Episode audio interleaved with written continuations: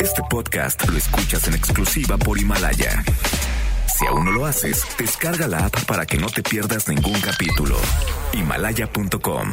MBS Noticias presenta a Víctor Sánchez Baños, el trasfondo de la política y los negocios. Comenzamos.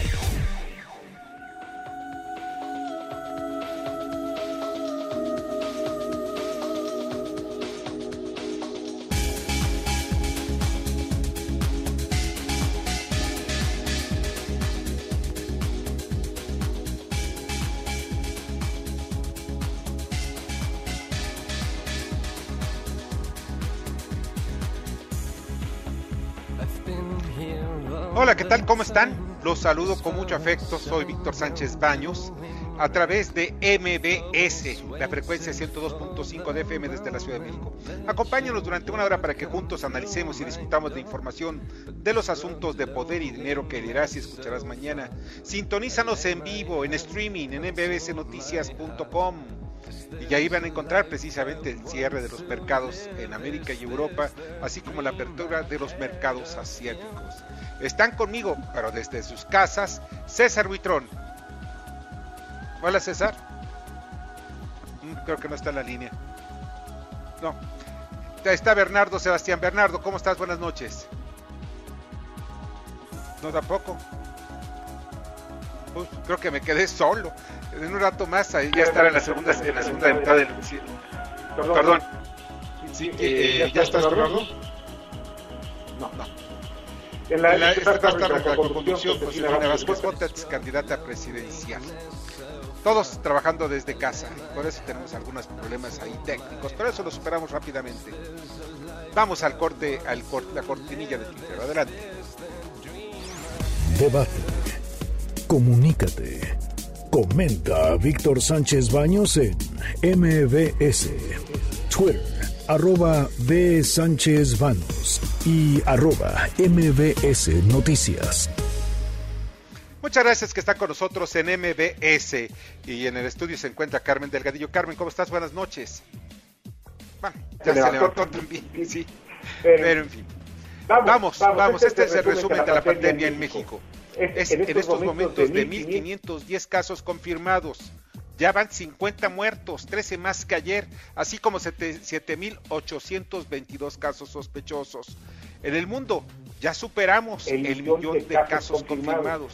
Van un millón once mil doce casos. Ya hay 52.291 muertos y casi 752 mil casos sospechosos. O sea, casi, casi estamos rondando los 2 millones entre casos sospechosos, casos confirmados y muertos. Cabe destacar que la mayoría de los casos que se están ya tratando en hospital o en sus casas, la mayoría de los casos tienden a mejorar. Sin embargo, se están viendo en algunos países que se está agravando debido a la debilidad de sus sistemas sanitarios, sus sistemas de salud.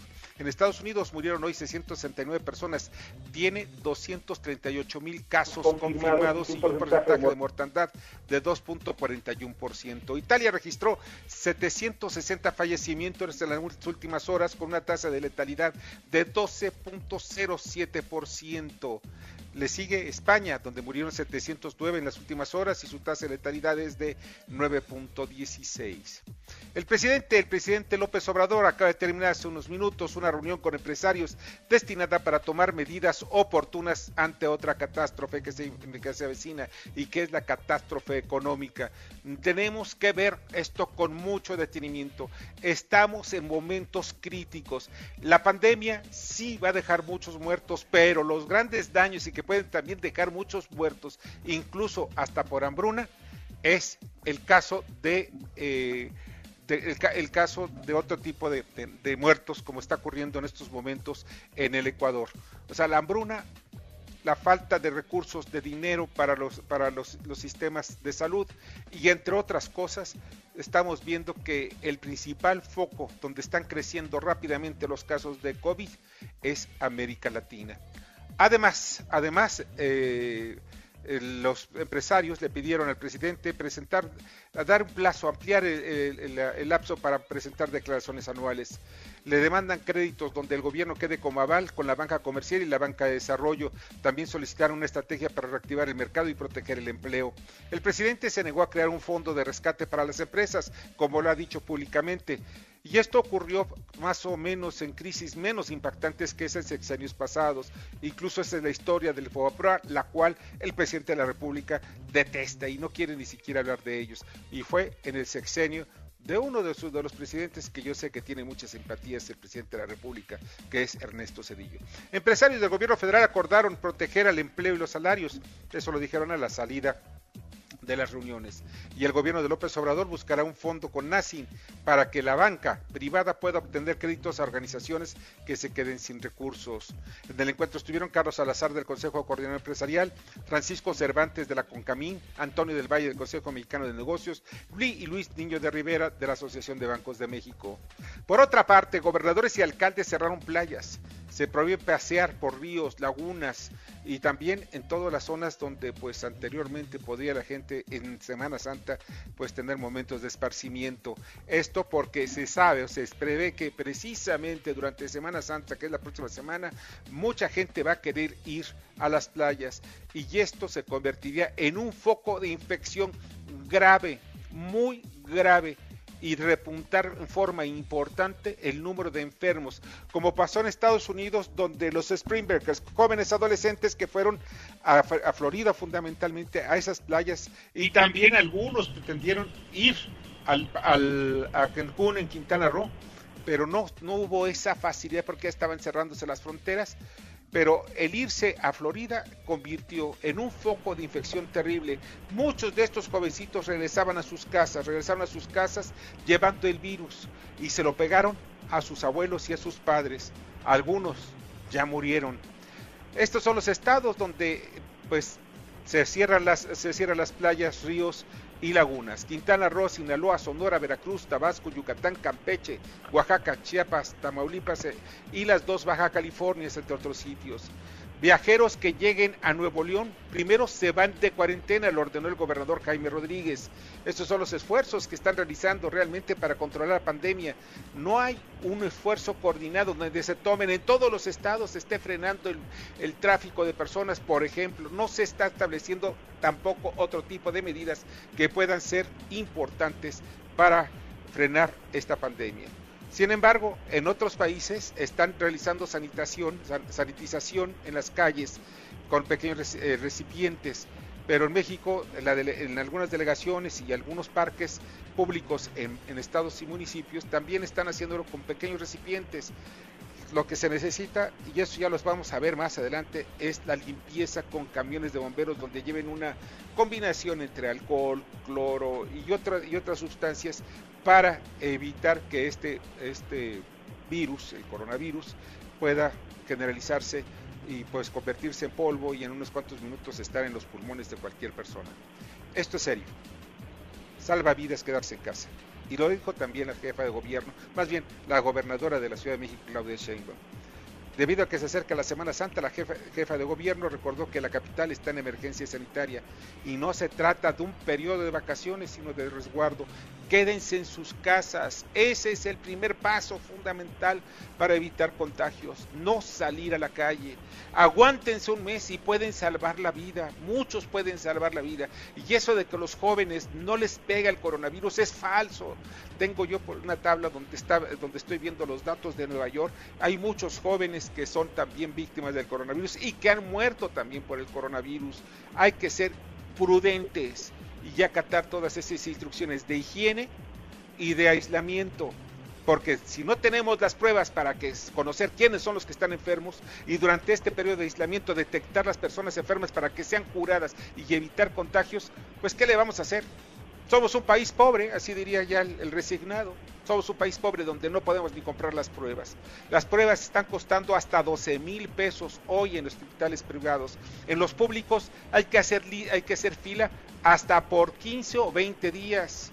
O sea, después de eso ya hasta se murieron los que, iban, los que tienen eh, la sospecha de tener coronavirus. Bueno, en Estados Unidos, en el mundo, está a punto de quedarse Estados Unidos sin cubrebocas, respiradores y monitores. El sistema hospitalario está, de verdad, está a un paso del colapso en las principales ciudades de la Unión Americana. Una de ellas, Nueva York, a consecuencia del, COVID-19, lleva casi 10 millones de personas en Estados Unidos al desempleo.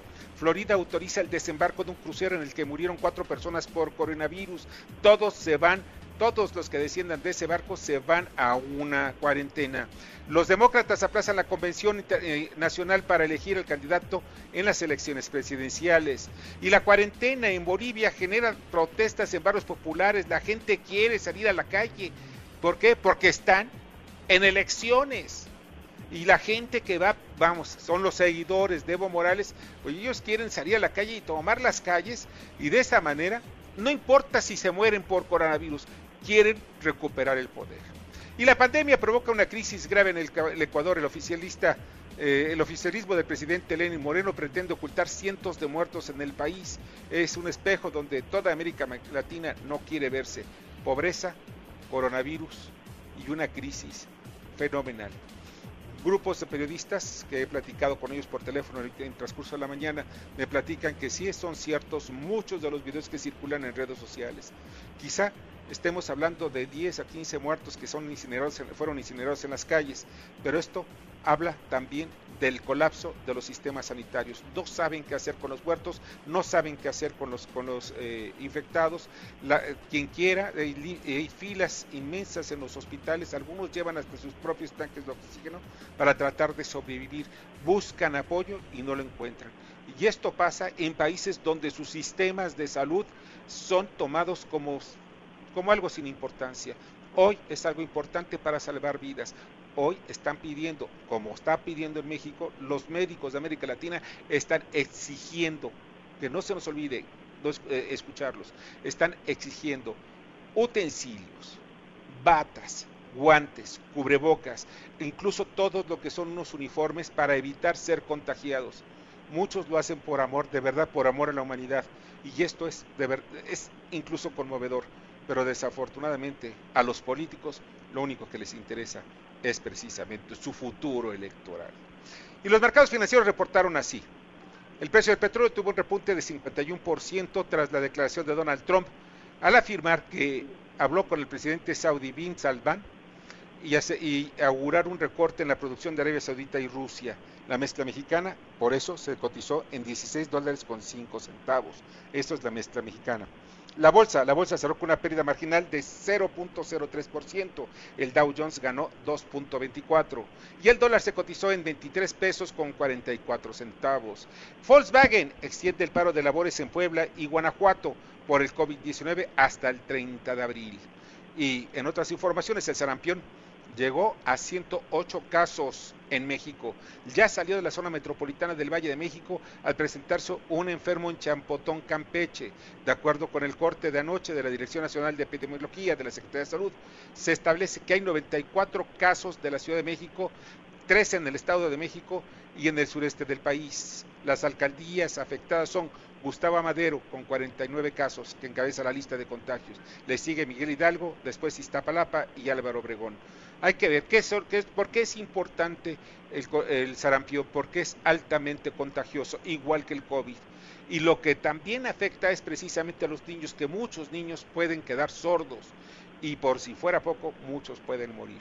Los niños son las principales víctimas del sarampión, pero no se los olvide, también los adultos. Se está conteniendo, en, la Ciudad de México se está conteniendo esta epidemia, pero los esfuerzos deben ser todavía mayores para seguir detectando a los enfermos y sus contactos. Y en la información positiva, el Instituto Politécnico Nacional contribuye al tratamiento de diversos padecimientos autoinmunes, entre ellos el COVID, con el transferón, es un medicamento que lo investigaron precisamente en el Politécnico y ahora lo están eh, pues llevando a algunas instituciones públicas para aplicarlo a enfermos de COVID-19. Y, ese es un estudio que está en estos momentos, les llaman fase 2-3, que les permite evaluar y hacer exploración terapéutica con el producto y que pues definitivamente puede dar buenos resultados. Esto lo dice la, doctora Sonia Mayra Pérez Tapia, directora ejecutiva de la Unidad de Investigación e Innovación Médica y Biotecnología de la Escuela Nacional de Ciencias Biológicas del Politécnico. Pero escuchemos ahora al presidente de la República que nos habla sobre que esta crisis es transitoria. Vamos a salir adelante. Usé por primera vez el término crisis transitoria. Eso no va a tardar. Y vamos a salir fortalecidos porque no nos van a hacer cambiar en nuestro propósito de acabar con la corrupción y de que haya justicia en el país. Por eso vamos a salir fortalecidos. O sea que nos vino esto como anillo al dedo para afianzar el propósito de la transformación. Bueno, pues es lo que dice el señor presidente, de que pues ya, nos, ya las ya le hicimos. Sí, sí es una, es una eh, ¿cómo llamarle? Pues sí es una, una, crisis transitoria. ¿Por qué? Porque no va a durar mucho tiempo, bueno, tomando en cuenta la vida, de, la vida de la humanidad, pues que es casi nada. Estamos hablando de que puede durar entre uno, un año y año y medio. Más o menos en lo que puede ser la primera, segunda y quizá una tercera oleada. Esto no se termina en los próximos dos meses, no. Esto apenas está comenzando. Y eso no lo digo yo, lo dicen los especialistas, los técnicos. Pero pues obviamente el presidente quiere dar, una imagen, pues que las cosas están bajo control y que no pasa nada. La verdad es que sí debemos prepararnos para algo peor. Y esto está a la vuelta de esquina. Estamos a unas cuantas semanas. Estamos unas cuantas semanas de ver cuál es la verdad de nuestro sistema de salud. Pero también escuchemos al presidente qué es lo que está pasando precisamente con eso del anillo al dedo a la cuarta transformación. Que ahora tampoco coincide. ¿Cuál sería su meta de crecimiento o de crecimiento? Miren, para empezar, no existe normalidad económica, por razones obvias. Todo está alterado. Yo, por ejemplo, sostengo que el precio del petróleo va a aumentar. Si hacemos un pronóstico para lo que va a suceder en el 21, porque así es. Cuando estamos en el primer trimestre del 20, no se me hace correcto. Pero las variables de ahora están alteradas. Vamos a esperarnos porque todavía no sabemos lo que vaya a suceder. Pues no es que estén alteradas, eh, bueno, están alteradas por las circunstancias, pero vamos viendo qué es lo que, lo que lo que está pasando, realmente sí es un asunto que políticamente le puede sacar mucha utilidad al presidente de la República para beneficiar a Morena, pero si salen más las, mal las cosas, Morena será el principal damnificado. ¿Por qué?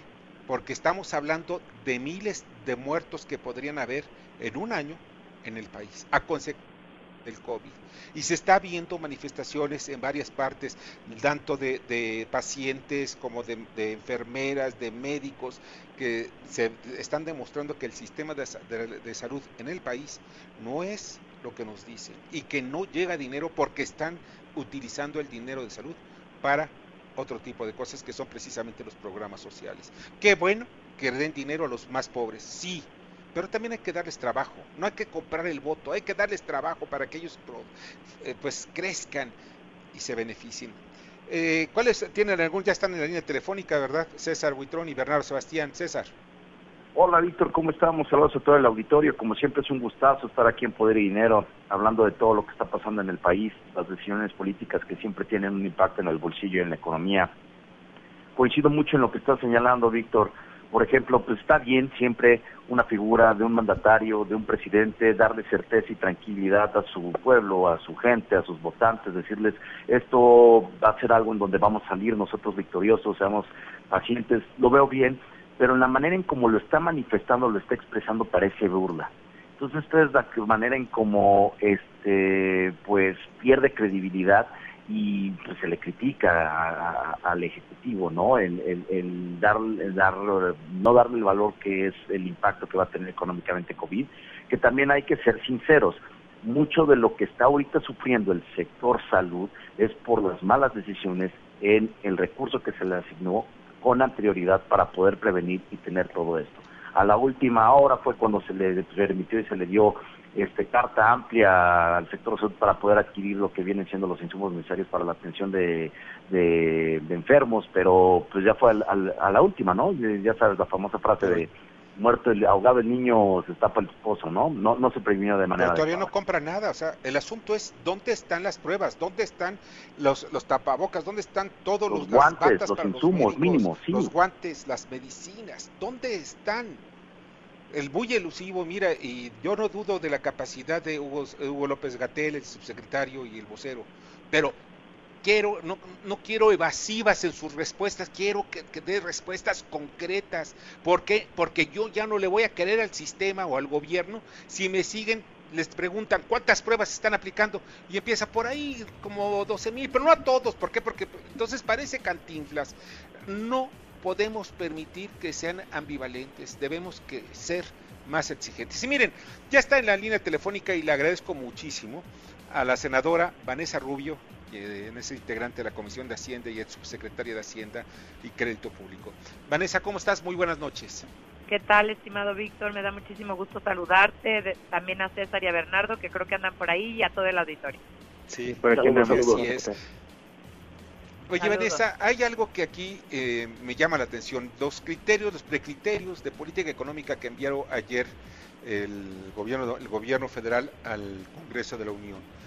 Hay muchos indicadores donde pues habla de una caída, ya reconoce una caída importante en el Producto Interno Bruto, pero hay algunas, algunos estudios y sobre todo los analistas y las calificadoras, los bancos están pensando que puede ser mucho más importante esa caída que lo que nos menciona el gobierno federal. ¿Cuáles son tus puntos de vista sobre estos precriterios? Claro que sí, en efecto, ayer pasaditas las 10 de la noche nos fueron entregados los precriterios generales de política económica. Por ley eh, tenían el límite de ayer a las 12 de la noche, entonces cumplieron con como mandata la ley. Y bueno, pues sí ve uno en estos precriterios una situación de crisis económica, no hay otra manera de describirlo. Y, y básicamente lo que implica es eh, el contraste de lo que esperaban en septiembre cuando nos entregaron cómo veían eh, el gobierno federal el 2020 contra cómo lo ven ahorita. Eh, en, aquel enton- Claro. en aquel entonces nos decían que la economía mexicana, imagínense, iba a crecer entre 1.5 y 2.5%, y en el documento de anoche ya nos dan un rango de 0.1 a menos 3.9, o sea, palabras más, palabras menos, la Secretaría de Hacienda cree que en su peor escenario la economía de México va a crecer menos 4%. Es cierto lo que comentabas, porque al final del día traes otros eh, indicadores. Por ejemplo, hoy Bank of America daba una expectativa de crecimiento de menos cero, perdón, de menos 8 puntos. JP Morgan lo traen menos 7, Scotiabank lo traen 5.8, GEA lo traen 5. Entonces sí eh, hay expectativas eh, bastante eh, negativas respecto al crecimiento de la economía de México.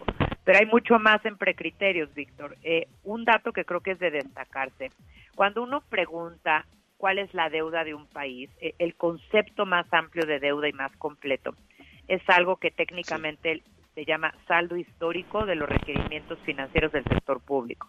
Pero bueno, es, es el porcentaje de deuda respecto del PIB. Ellos esperaban que este año fuera de 45.6 y ya lo deterioraron a 52.1. En los últimos ocho años no ha habido un, eh, un eh, porcentaje de deuda PIB de esa magnitud y sí es un deterioro muy importante de las finanzas públicas del país y de nuestra posición fiscal. Entonces, la verdad es que viene un deterioro en todo. Eh, el, el, precio del petróleo, con, con eh, digamos, el impacto tan fuerte que ha tenido en los mercados, hoy se recuperaron eh, de manera significativa, pero de todas maneras mucha pérdida, mucha volatilidad y bueno, pues vamos claro. a estar enfrentando no solo la crisis sanitaria, que es la más importante ahorita porque implica la salud de los mexicanos y las vidas de los mexicanos, pero vamos a en, enfrentar una crisis económica sin lugar a dudas eh, de las más grandes que haya enfrentado nuestro país. La, una, una crisis catastrófica muy similar a la que tuvimos precisamente hace 100 años, después de la Revolución Mexicana y después también de la, de la gripe española que pegó y que hizo también muchos estragos entre la sociedad. Oye, Vanessa, te quiero pedir un favor, ¿te nos puedes aguantar un minutito mientras vamos a un corte? Claro que y sí, Víctor. Y regresamos contigo de inmediato, ¿sí? Encantada. Vamos a un corte y el comentario de Ignacio Morales Lechuga, ex procurador general de la República. Adelante, Nacho. Víctor, muy buenas noches. Buenas noches a todo el auditorio. Esta pandemia que nos ha llegado va a dar mucho en qué pensar. Pero en todo el mundo. Y las consecuencias todavía son incalculables. Tal vez la primera que habría que pensar es que ya hay una gran cantidad de problemas a los que distintos países se enfrentan con escaso o nulo éxito. Pongamos como ejemplo el narcotráfico, el terrorismo, los problemas de medio ambiente que están influyendo notoria y notablemente en el mundo, pero que no hay manera de buscar que todo el mundo ponga orden al interior de un país. Entonces yo creo que estamos llegando al punto en que las Naciones Unidas necesitan mayores recursos, mayores facultades, para atender este y otros temas, narcotráfico, migración, trata de personas, que necesariamente deben tener una base supranacional, es decir, un nuevo orden jurídico mundial. Y este nuevo orden jurídico mundial tendría que ser suscrito por todos los países integrantes de Naciones Unidas a partir no solamente del reconocimiento de la disfuncionalidad del actual, sino de delegación de facultades soberanas de todos los países a Naciones Unidas y de la creación de un nuevo marco jurídico que sea aplicable en todo el mundo. Creo que solamente así vamos a poder salvar al planeta. Son muchos los temas que desbordan la cacareada soberanía de cada uno de los países lo primero que tendría que revisarse es la política que México ha seguido con la doctrina Estrada y un acartonado concepto de soberanía del siglo XIX que por otro lado, ¿para qué nos hacemos? En el caso del TLC hemos cedido soberanía y media a Estados Unidos y a Canadá. Así que ya no es tiempo de pensar con un concepto acartonado que ya no funciona en este momento. Meditemos, cambiemos, reflexionemos, porque atrás de todo esto vendrán muchísimos problemas sociales, laborales, de seguridad, de inseguridad pública, de desempleo, y todos deberán analizarse previamente como consecuencia de nuestra tasa de crecimiento negativa en 2019 y posiblemente la tasa negativa de menos cuatro o menos cinco que alcancemos este año. Así que habrá que pensar, reflexionar y al mismo tiempo trabajar mucho para recuperar la pérdida de los ingresos y de crecimiento que hemos tenido y que tendremos lamentablemente este año. Que tengan muy buena noche. Gracias. Escuchas a Víctor Sánchez Baños. Vamos a una pausa y continuamos. Víctor Sánchez Baños en MBS Noticias. Continuamos. Ahora vamos con el dato útil. A diferencia de los causantes del resfriado común, los coronavirus zoonóticos, que dieron el salto de animales a humanos, pueden provocar una cascada de daños en distintos órganos. El COVID-19 no es una excepción cuando transita a su expresión más grave. Muchas, muchas, muchas gracias que conté con nosotros y también te agradezco muchísimo, Vanessa, que estuvieras, que nos aguantaras este corte comercial. Estoy, estoy platicando con Vanessa Rubio, senadora de la República, integrante de la Comisión de Hacienda y ex subsecretaria de Hacienda y Crédito Público. Vanessa, al final de cuentas, estamos viendo que los indicadores o, los precriterios que establecen, pues no son, posiblemente no van a ser los que puedan regir eh, el próximo año tanto el precio del petróleo, el precio del dólar, como que están muy optimistas, ¿no crees? Es correcto, mira, y, la verdad, eh, sí hay que reconocerles que en el propio documento de precriterios lo dicen, que estamos en un momento de tanta volatilidad y tanta incertidumbre que es difícil hoy hacer proyecciones. Es difícil hacer proyecciones de cómo vas a cerrar este año, pues cuanti menos el, el, el siguiente año. Pero sí hay que entender algo también, Víctor, que es muy importante. Es cierto que el coronavirus es un choque brutal para las economías del mundo, pero a las economías y a los distintos países les pega distinto dependiendo de qué tan fuerte o qué tan débil estuvieras parado antes del coronavirus. Y desafortunadamente en el caso de México, pues venimos de un muy mal 2019. Eh, no crecimos. Acuérdate que estas expectativas que se habían dicho en el discurso de 6%, 4%, Hacienda calculaba eh, un, crecimiento de 2, 2,5%, pues la verdad es que acabamos creciendo menos 0.1%. Entonces venimos de eso, venimos de pérdidas en Pemex el año pasado de 350 mil millones eh, de pesos cercanos a eso, eh, de que le dieran un downgrade, una baja en la calificación a Pemex el año pasado y de que hubiera desempleo em, y, y menos puestos de empleo creados mucha menos inversión eh, fija bruta, que es la, inversión que hacen los, privados. Entonces, en ese sentido, la vez que nos tomó mal parados de por sí este choque y por el otro lado, pues iba a ser una crisis económica muy, muy importante y en efecto lo que tú dices, Víctor, todavía de dimensiones, dimensiones desconocidas. Sí, es inédito completamente. César, ¿tienes alguna pregunta? Este, sí, bueno, más que nada también hay que ser este, positivos, o sea, también los mercados, como bien se acaban de mencionar, son volátiles. En economía siempre se hacen los análisis en función del ceteris paribus, si todo se mantiene igual. Si fuéramos tan pesimistas, pues obviamente no tendríamos este, las expectativas de que pues existe la posibilidad de un crecimiento y no hay como que el, como mercado le echemos todas las ganas para que salgamos adelante. ¿Será suficiente, Vanessa, echarle ganas? Sí, mira, a ver, yo, yo lo que digo es más que ser pesimistas, yo creo que estamos siendo realistas. O sea, el hecho de que los datos que yo les estoy dando no son datos de Vanessa Rubio, son de 34 instituciones financieras que, que, todas han bajado la calificación crediticia de México y lo que se ve pues es que va a pegar muy muy fuerte la pandemia y se ve pues que vamos a tener un mes de inactividad económica que va a pegar brutal a, la economía mexicana. Eso eso es innegable.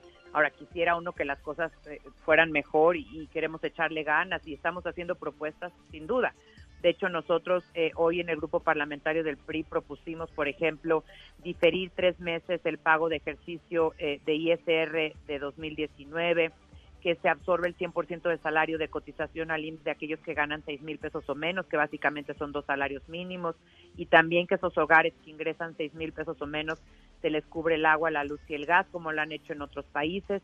Y para la parte de micro, pequeñas, medianas e incluso grandes empresas generadoras de empleo, pues que haya estímulos. Tienes a la banca de desarrollo, tienes a la banca comercial y tienes eh, una posibilidad pues de, dar una serie de desde créditos, garantías, contragarantías, financiamientos, aseguramiento, muchos instrumentos financieros que pueden ayudar a que las empresas chicas, medianas y grandes pues no pierdan puestos de empleo, no quiebren y, no se le afecte a los mexicanos en esta coyuntura. Deseamos que le vaya bien a México, pero más que deseos, lo que necesitamos son hacer acciones concretas que nos lleven a esos fines para que la crisis no sea tan profunda ni tan larga.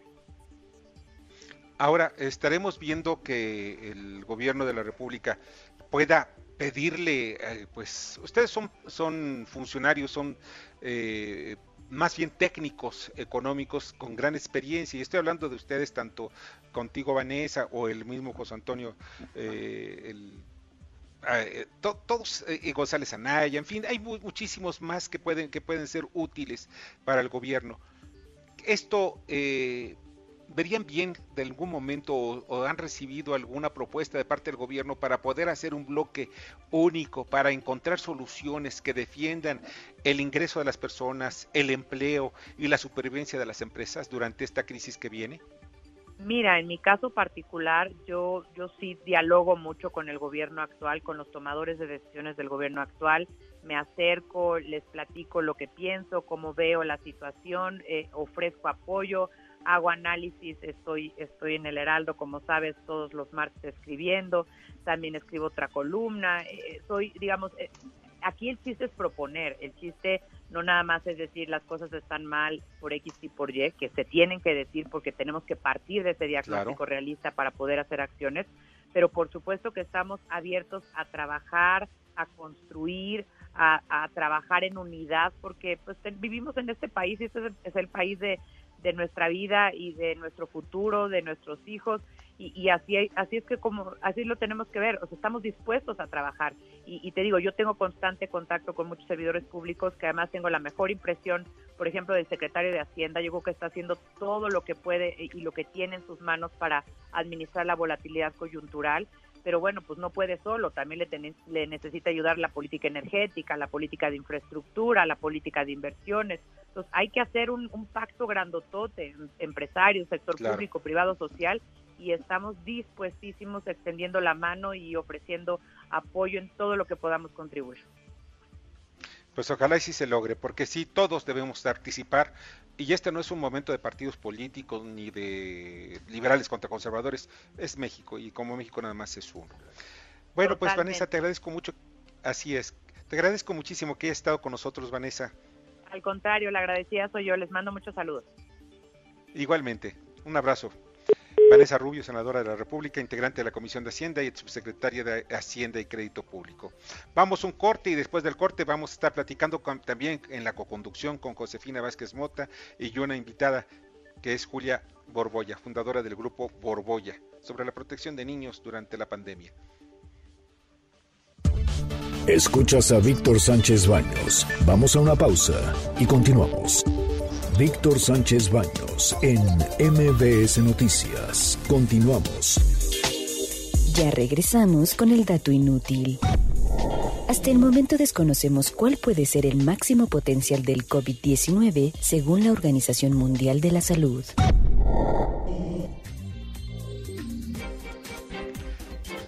Muchas, muchas, muchas gracias que continúen con nosotros en MBS. Y ya está la línea telefónica. Eh, eh, Josefina Vázquez Mota, senadora de la República y ex candidata presidencial. Josefina, ¿cómo estás? Muy buenas noches. Víctor, qué gusto me da saludarte. Muy buenas noches a ti, a todos quienes nos acompañan ahora desde las casas, desde los hogares, y agradezco mucho, como siempre, cada jueves este espacio. Fíjate que eso es muy importante, sobre todo lo que estamos viviendo. Es algo inédito. Nunca pensé, eh, vamos, y conste que yo fui reportero durante muchos años, me decían el reportero de las desgracias porque me mandaban a, la guerrilla centroamericana, los temblores, inundaciones, explosiones de, volcanes como el Chichonal. Pero sabes algo, nunca pensé vivir algo que vamos a vivir, todavía no lo estamos viviendo, ¿eh? que, es esta pandemia, o sea, tener ese miedo de salir a la calle. Fíjate que lo que nos, nos compartes ahorita, te puedo decir que lo suscribo completamente. Creo que probablemente cientos de miles o millones podríamos afirmar lo que tú nos estás compartiendo, porque es enfrentarnos a lo desconocido.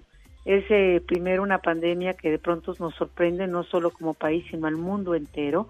Es una pandemia que puede haber síntomas o tenemos también estos eh, casos asintomáticos, como los llaman, que de pronto entonces no sabes si la persona con la cual estás compartiendo tiene también está, está infectado y entonces te puede infectar a ti. Y creo que esto nos obliga en tiempos que no tienen nada de normalidad, Víctor, a actuar con una enorme solidaridad, con responsabilidad y a también tener actitudes y decisiones que no corresponden a la normalidad porque no estamos viviendo ese proceso. Yo quiero destacar esta noche antes de entrar con una persona muy importante y muy especial a la que vamos a entrevistar esta noche en este espacio, pues con esta reflexión tenemos dos prioridades al menos, una está en el terreno de la salud, por supuesto la prioritaria el salvaguardar la vida, la nuestra y la de las personas que amamos y con ella salvaguardar la de toda una comunidad y todo un país. Y por otro lado, eh, salvaguardar los empleos. Y cuando hablamos de salvaguardar los empleos, estamos hablando de millones y millones de trabajadoras, de trabajadores donde nos contamos todas y todos nosotros. Y estamos hablando, fíjate Víctor, qué importante recordar que cerca de 5 millones de empresas son micros, pequeñas y medianas, y de esas 5 millones, casi 95% tienen cada una de estas micro, pequeñas y medianas entre 10 y menos de 10 personas contratadas. Quiere decir que son las grandes generadoras de empleos y que ahorita las vemos pues cerrando sus locales, ¿verdad? En esta pandemia, ahí están las eh, tiendas, las tintorerías, las papelerías, eh, una gran cantidad de sector comercial productivo, fábricas de todos tamaños, proyectos productivos y por eso estamos pidiendo, Víctor, de manera reiterada esta, pues este acompañamiento, particularmente el gobierno federal, con un programa de, de rescate económico, no para los ricos, no para no pagar impuestos. Estamos pidiendo muchas y muchos de nosotros eh, que la Secretaría de Hacienda considere un plazo en la presentación de las declaraciones de pagos de impuestos, porque ¿qué vas a pagar si tu negocio está cerrado y no estás teniendo liquidez? Hay un problema de caja realmente y al acompañar de mejor manera a la micro, pequeña y mediana empresa que reitero, es la gran generadora de estos al menos 18 millones de empleos que garantizan a 18 millones de familias llevar algo a sus mesas, tener certeza cuando alguien dice cómo ayudamos o cómo acompañamos a las niñas y a los niños y a las familias, pues de dos maneras, salvaguardando la salud y salvaguardando los empleos. Entonces, Víctor, yo quiero reiterar esta noche este llamado urgente, no estamos pidiendo que no se paguen impuestos, no estamos pidiendo que se condonen las obligaciones, lo que estamos pidiendo es lo que está sucediendo en todos los países del mundo donde esta pandemia está atacando a su población, que se voltee a mirar a la empresa y, a la empresa como esta empresa que tiene la creación de empleos y que es donde se genera realmente también el pago de los impuestos. Entonces, eh, yo me sumo y, y, acompañar estas voces y estamos esperando este mensaje del próximo domingo del presidente de la República. Yo hago votos porque no sea la confrontación, la polarización lo que siga prevaleciendo, estas descalificaciones, cuando realmente, Víctor, lo que más nos surge en este momento es un llamado a la unidad y a reconocer que o lo hacemos juntos o este proceso va a ser mucho más doloroso, no sabemos ni cuánto más doloroso podría ser, mucho más largo y que la pérdida de la salud conjuntamente con la pérdida de los empleos sería la mayor de las tragedias para cualquier familia mexicana. Hace unos minutos estábamos platicando con Vanessa Rubio, tu compañera senadora también, pero del PRI. Claro, sí, sí. Le eh, tengo un gran aprecio y respeto, somos muy buenas amigas. Sí, lo sé, lo sé, por eso te lo comentaba también. Y yo sé que la llevan muy bien muchos senadores eh, en el, precisamente en esta legislatura. Pero fíjate que hay algo que a mí me parece muy importante. Cuando yo le hablo, habrá, están dispuestos, el PRI está dispuesto a tener un pacto con el presidente de la República para salvar, independientemente de las tendencias ideológicas y políticas, pues para salvar al país. Ahorita es el momento de establecer aquello que va a ser importante para el futuro. Pero lo podremos hacer. Víctor, yo tengo la convicción de que está a la disposición. Yo, mira, voy a hablar a nombre propio, pero también te lo diré a nombre de mi grupo parlamentario en el Senado, eh, porque hemos reiterado nuestra disposición a construir. Estamos del lado de la solución, no del lado de los problemas. Estamos del lado de esta convocatoria urgente a la unidad. Ahorita México está por encima de cualquier partido, de cualquier eh, ideología, por legítima que ésta sea y mm, yo yo estoy convencida que si se hace este llamado a una mesa común todos nos vamos a sentar en esa mesa a construir eh, y, a proponer y a reconocer que son momentos de gran adversidad en el mundo y México no es la excepción. Y cuando vemos los pronósticos que se tienen ya no digamos de crecimiento sino de caída en el crecimiento que incluso la propia Secretaría de Hacienda habla de que podemos caer alrededor del 4%, pero hay otras expectativas todavía que son mucho peores. Bueno, ¿qué significa esto? Significa perder empleos, perder ingresos, perder oportunidades, perder esta eh, posibilidad de crecer, de movilidad social, de que quienes están egresando de las escuelas se encuentren una mejor oportunidad. Eh, significa mucho sufrimiento humano. Entonces yo sí quiero reconocer a mi país, a mi amado México, como un país en donde prevalece la gente dispuesta a ayudar. Lo estamos viendo en las redes sociales, estamos viendo maestras y maestros dando clases eh, por redes sociales, estamos viendo cómo se organiza la sociedad para ayudar a cinco pequeños productores de huevo, productores de carne, cómo compramos en tal o cual lugar, eh, quien hace un anuncio dice mi panadería está a punto de, de, quebrar, empieza a saber que recibe algunos pedidos, entonces Víctor, pues eh, yo me sumo a esta propuesta o esta posición de Vanessa Rubio, que seguramente es la de la gran mayoría de quienes vivimos en este país y queremos seguir viviendo en un país con salud y también con empleos. Y el gobierno pues eh, tiene un papel fundamental por la, el simple hecho de que tiene las, los instrumentos más poderosos que ninguna y ninguno de nosotros tenemos, ni siquiera los gobiernos locales, que debo decir algunos de ellos, Víctor, están haciendo ya esfuerzos de decirle al sector empresarial y a la gente en general, oye, pues no me pagues estos tres meses, vamos a aplazar estos pagos. Eh, también estamos proponiendo el pago para todos los trabajadores formales e informales de poco más de tres mil pesos, que es lo que te señala el Coneval como la línea de bienestar y que sea una certeza la que le demos a la población. Claro.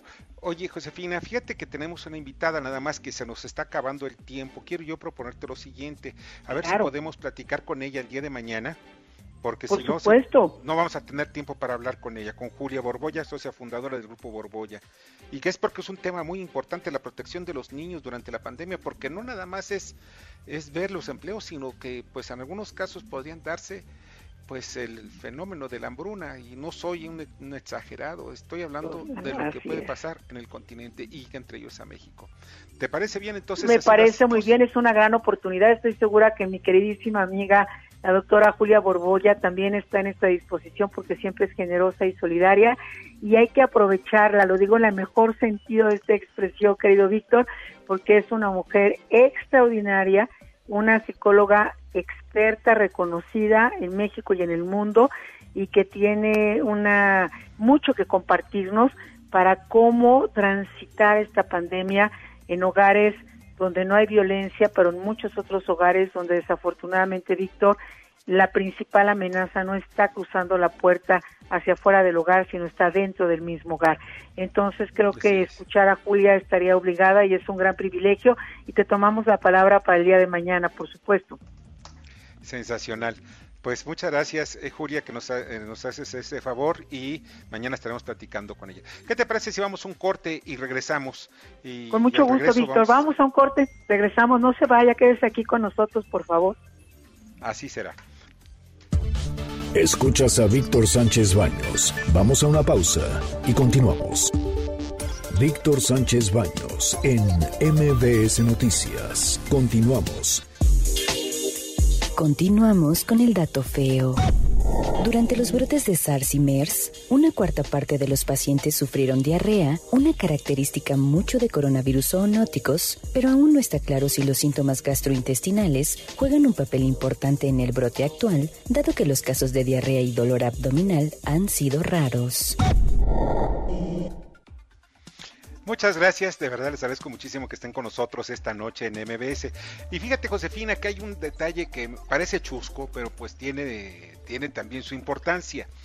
Y sobre todo porque para muchas personas que la cerveza es parte de su día a día, pues ya declararon la cerveza como algo no, no fundamental y las empresas cerveceras ya tomaron la decisión, todas absolutamente, de suspender la producción de cerveza durante todo este mes, o sea, hasta el día 30. Fíjate que ha eh, sido algo muy polémico, como bien señalas. Yo veía particularmente en el caso de Nuevo León las largas filas eh, de las pues de los ciudadanos haciendo sus eh, compras, ¿verdad? Ahora sí que de pánico, comprando sus reservas de, de, cerveza, porque bueno, para algunos estados de nuestro país el consumo de cerveza es un consumo no solo cotidiano, sino es parte también de una cultura gastronómica, de una manera de vivir y por lo que veo hasta ahorita, Víctor, también eh, estamos observando cómo las decisiones están siendo muy locales, porque fíjate, eh, si bien en este caso la industria cervecera toma esa decisión, tenemos el caso de la Ciudad de México, donde no se da la prohibición de venta de bebidas alcohólicas, o el caso del Estado de México, muchas otras entidades. Yo creo que aquí también la dinámica local le está ganando de alguna manera a estas propuestas de orden federal, al no haber pues estas mesas de las cuales hablamos, ¿verdad? De si bien está el Consejo de Salubridad, pues no hay como esa convocatoria o esa capacidad de aplicar, porque también tenemos muchos Méxicos en un solo México, y empezamos a observar pues que también cada estado y cada municipio empiezan a, tomar sus propias estrategias, pero efectivamente las filas de la cerveza, de compra de cerveza, eran larguísimas en las horas antes de anunciar que dejaría de, venderse en el territorio nacional. Pues fíjate que sí es pánico. Para muchos, de verdad, es pánico. De oye, ¿qué te parece? Vamos a las columnas político-financieras que se leerán el día de mañana en los periódicos diarios de la Ciudad de México. Vamos, Víctor, por supuesto. José Antonio Chávez, adelante. En la columna aquí en el Congreso que se publica mañana en el diario Ovaciones, un aplauso para cada enfermero o cada enfermera, a los médicos y a todo el personal. Diríamos esto porque Ricardo Monreal comenzó la ola, sin duda, que crecerá conforme pase el tiempo, de reconocimientos al ejército blanco, es decir, a los enfermeros y enfermeras, médicos y todo ese personal involucrado en la atención a los afectados por el coronavirus. Es lo menos que se les puede dar reconocerles esa entrega, dice el mismo legislador. Este reconocimiento y otras cosas más llevamos mañana en la columna. Buenas noches y gracias. Que la pases muy bien, José Antonio. Adrián Trejo. El presidente López Obrador recibió ayer a un grupo de empresarios en un intento por buscar un arreglo que los acerque más a una solución de los problemas que van a derivar de la contingencia ¿Qué acuerdos tomaron? No, no, no lo vamos a saber quizás hasta el domingo, cuando el presidente López Obrador rinda su informe y presente su programa económico de rescate, ese que tanto hemos hablado y que todo el mundo desconoce. ¿Es una buena señal? A ver hasta dónde les alcanza. Que tengan ustedes buenas noches, quédense en su casa. Así es, quédense en su casa, Adrián. Julio Brito.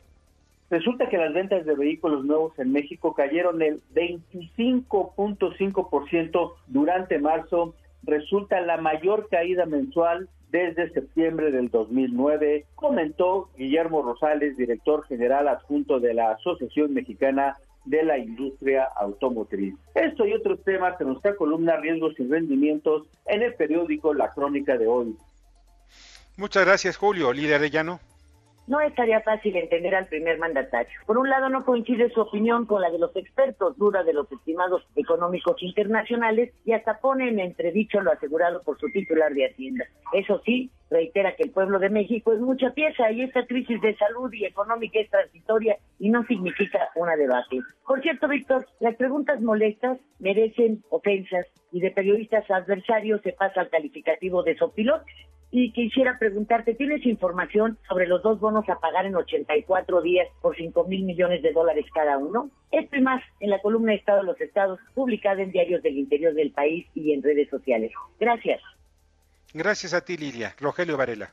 Buenas noches a todos. La minería se coloca como una actividad prioritaria para muchas industrias. Sin embargo, no está en el grupo de industrias que pueden mantener su actividad a partir de la contingencia sanitaria. Mañana en corporativo en el Heraldo de México.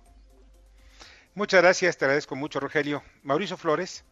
Mañana, mañana les vamos a dar a conocer algunos pormenores de la primera etapa de construcción del Tren Maya. El Tren Maya que sin lugar a dudas puede ser una herramienta valiosísima para enfrentar la crisis que tenemos encima, porque paren la oreja y mañana lean los detalles. El asunto está en que se podrían generar casi 500 mil empleos en una de las zonas más deprimidas de nuestro país. Ya saben los detalles, gente detrás del dinero, periódico La Razón. Muchas gracias, Mauricio. Daris Ellis. Buenas noches, Víctor. Mañana en la columna La Cuarta Transformación del Periódico El Financiero vamos a platicar de las circunstancias que vive la industria minera. No fueron considerados actividad esencial por el gobierno de la 4T y mandaron a todo el sector a su casa lo cual implica una decisión catastrófica para muchas actividades industriales. La minería es transversal y tiene un alto impacto en la economía mexicana. De esto hablaremos en la columna La Cuarta Transformación del periódico El Financiero. Buenas noches. Buenas noches, Darío. Pues ya nos vamos. De verdad les agradezco mucho que hayan estado con nosotros. Josefina, te verás, te agradezco que estuvieras con nosotros. Ya ves qué rápido se va la radio, ¿verdad? Víctor, es una magia y decirte que me sumo a este reconocimiento al Ejército Blanco. Y mira, la urgencia de medidas económicas porque todas las columnas que nos, nos han anticipado un poco de ellas para mañana están advirtiendo que si no hay un paquete de acompañamiento, pues lo que sigue es justamente lo que no queremos que suceda. Así que hacemos votos y estaremos siempre del lado de las soluciones y sobre todo del cuidado, reitero, de la salud y de los empleos, porque ambos son indispensables para poder vivir pues con dignidad y son derechos por los que tenemos que seguir trabajando. Víctor, muchísimas gracias. Te mando un abrazo fuerte a ti y a todo nuestro auditorio. Gracias, Josefina. Te agradezco muchísimo. También muchas gracias, César Buitrón. Gracias, Bernardo Sebastián. A todos. Saludos, Josefina. Éxito a todos. Sí. Bernardo Sebastián. Y pues estoy Gracias, Bernardo. Y en la producción, Jorge Romero, en la información, Carmen Delgadillo, en la redacción, Fernando Maxuma, y en los controles, Héctor Zavala. Yo soy Víctor Sánchez Baños, deseo que pase una noche tranquila y saludable. Las opiniones vertidas en este programa son única y exclusivamente de estricta responsabilidad de quien las expresa. MBS Noticias presentó a Víctor Sánchez Baños, el trasfondo de la política y los negocios. Este podcast lo escuchas en exclusiva por Himalaya. Si aún no lo haces, descarga la app para que no te pierdas ningún capítulo. Himalaya.com